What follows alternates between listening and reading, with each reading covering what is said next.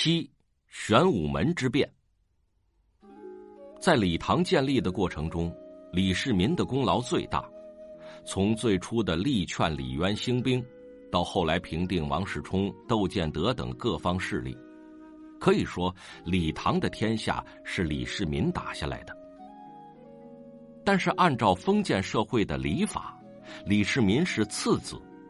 李渊称帝之后，被封为太子的是李渊的长子李建成。李世民在唐朝建立时被封为秦王，后来他一直将兵在外，屡立战功，手下聚集了一大批忠臣良将，势力已经影响到太子李建成的地位。李建成意识到这一点，和四弟齐王李元吉。结成了联盟，想要除去秦王，保住太子之位。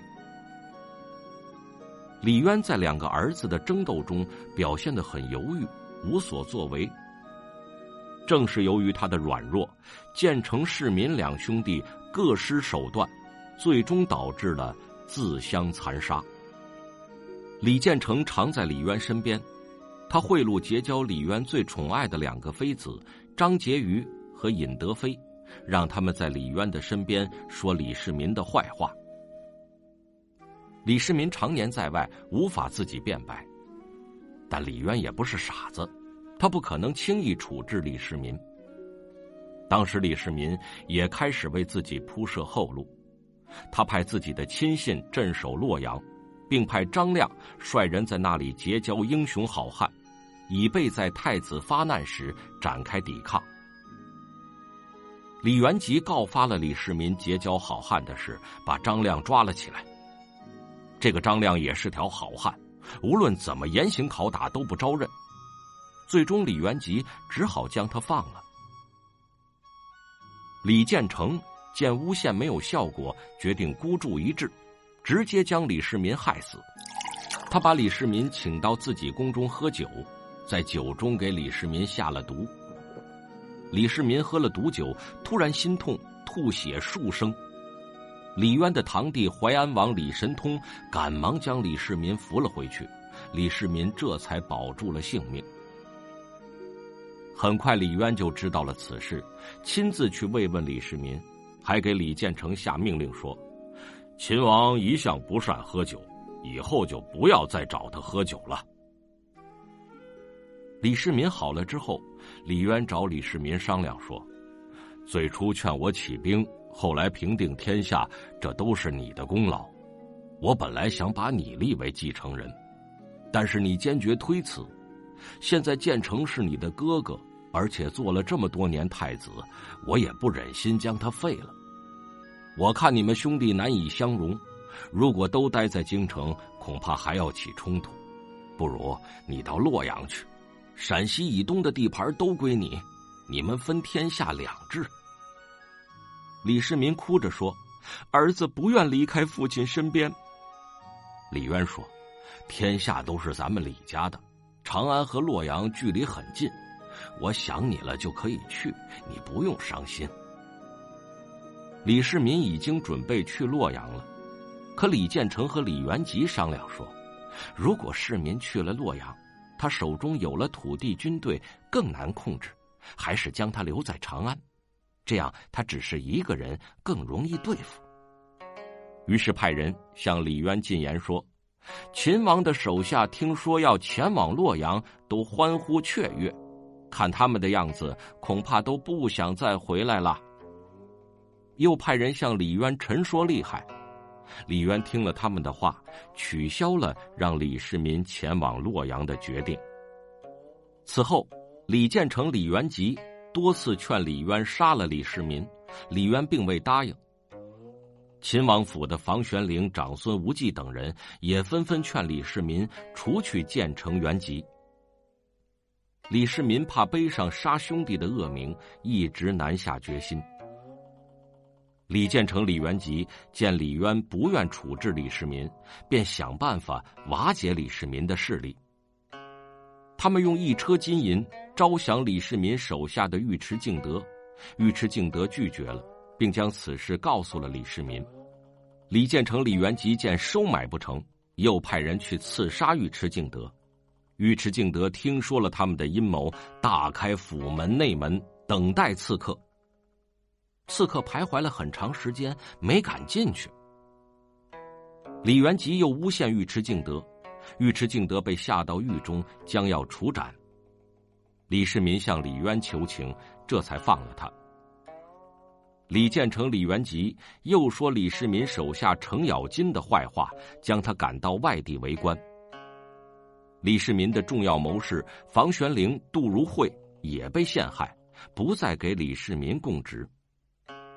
李世民身边的亲信只剩下长孙无忌和尉迟敬德等几人，他们日夜劝李世民动手，但李世民一直下不了决心。此时，突厥人进犯，李建成推荐李元吉代替李世民出征。李元吉向李渊请求李世民手下的尉迟敬德、程咬金、段志玄、秦叔宝等人随军出征。有人向李世民报信，太子对齐王说：“现在世民手下的勇将都到了你手下，你出征的时候，我和世民在昆明池为你践行，你趁机派壮士将世民杀死。至于尉迟敬德那些人，都归你管，你将他们都坑杀了，谁敢不服？”李世民将消息告诉长孙无忌等人，他们纷纷劝李世民采取行动反击。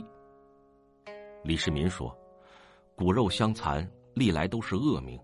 我知道冲突是难免的，不如等他们有了行动，我再以道义的名义讨伐他们。”尉迟敬德、长孙无忌又力荐，李世民把自己的僚属都找来询问他们的意见。有人说，齐王很凶残，他曾讲到，只要除去了秦王，取代太子只是易如反掌。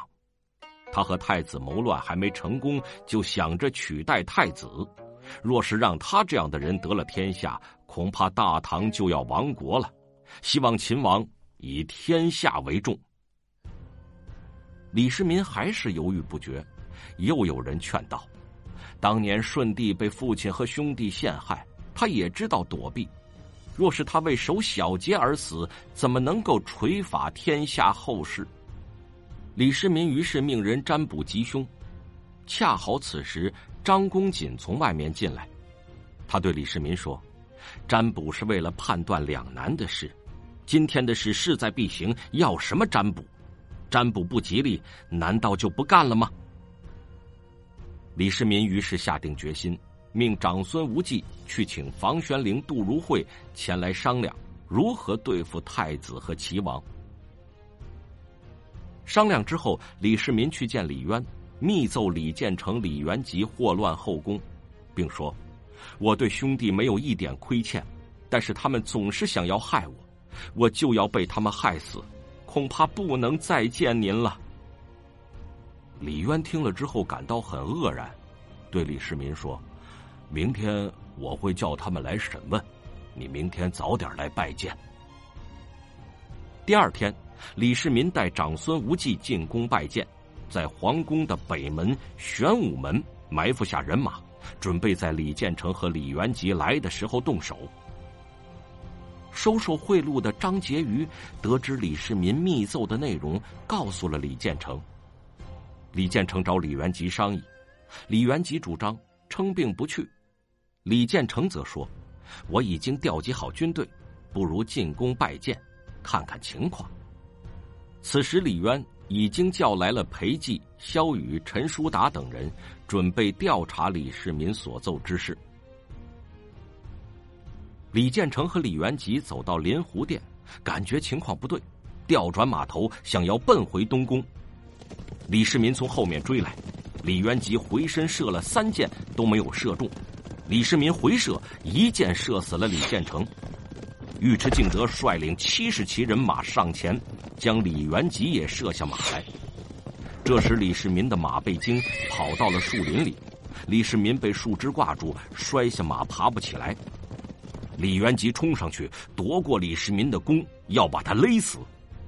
尉迟敬德飞马赶到，大喝一声，李元吉放开手，想要逃到武德殿去。尉迟敬德追上去，将李元吉射死了。太子手下的冯立、薛万彻、谢淑芳等人听说李建成死了，率领东宫齐王府的人马赶到玄武门。李世民手下的张公瑾力大无穷，此时他守住城门，冯立、薛万彻等人攻不进去。驻守在玄武门的敬军红、吕世恒见有人攻城，也率人加入了战斗，两人都在战斗中被杀。冯立、薛万彻等人攻了很久，没能攻破城门，转而向秦王府攻去。秦王的手下都很惊慌。这时，尉迟敬德带来李建成、李元吉的首级，拿给冯立等人看。冯立、薛万彻等人这才散了。当时李渊正在宫中泛舟，李世民命尉迟敬德进宫护卫。尉迟敬德穿着铠甲，拿着长矛进入宫中，见到李渊，李渊吓了一跳，问道：“今天作乱的是谁？你来宫中做什么？”尉迟敬德回答说：“太子和齐王作乱，秦王举兵将他们杀了。秦王怕皇上受惊，所以让我进宫护驾。”李渊对裴寂等人说：“想不到今天见到儿子相残之事，你们看怎么办？”裴寂等人说：“太子和齐王从您起兵到后来平定天下，一直没什么功劳。他们妒忌秦王功高，一直要害他。现在秦王将他们杀了，已经万众归心。您不如立秦王为太子，将国事都交给他。”李渊说：“好吧，这也是我一直的想法。”尉迟敬德又说：“秦王的手下和太子、齐王的手下还在战斗，请求您下命令，让太子的人放下武器，都听秦王节制。”李渊于是派人去下令，让太子的手下都停止了战斗。随后，李渊召李世民入见，抚摸他的头说：“之前。”差点听信谗言，误解了你。李世民趴在李渊怀里嚎啕大哭。事变之后，李建成、李元吉的妃子、儿子都被杀死，但李世民对他们的手下党羽却没有赶尽杀绝。冯立、薛万彻、谢淑芳这几个攻打秦王的人都被赦免，后来成为李世民的重臣。魏征也是太子的手下，曾劝太子杀李世民。李建成死了之后，李世民把他找来，问他说：“你为什么要离间我们兄弟？”魏征从容不迫的说：“如果太子早听我的话，就不会有今天的灾祸。”李世民一向很敬重魏征的才干，并没有难为他。后来，魏征成了贞观时期的名臣。事变三天后，李渊立李世民为太子，并说：“从此以后，国家和军队的大事小事都由太子处置。”然后回奏。两个月后，李渊传位给李世民，自己做了太上皇。李世民即位登基，他就是历史上有名的唐太宗。